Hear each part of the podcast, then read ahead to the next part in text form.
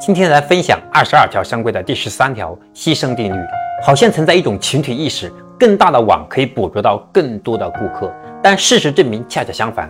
你如果想要获得成功，就应该牺牲一些东西。有三样东西是需要牺牲的。第一是产品线，构建强大的产品线。产品线是一种奢望。如果你想要获得成功，要做减法，削减产品线，专注核心招牌产品。第二个是目标市场。没有一个或者一种产品可以满足所有用户的需求或解决所有用户的问题。我们必须聚焦于某一类特定的人群，比如小罐茶聚焦于茶行业人群以及礼品行业人群。第三是不断变化。这些年很流行追风口，但很快那些追风口的企业也随之飘摇，最后落幕。曾经火爆前往的李佳琦、薇娅。李子柒等等也随着直播带货风口的变化逐渐冷落，风光几乎不在了。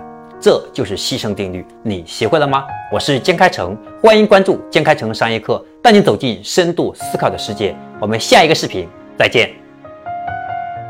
点加号，点红心，点箭头。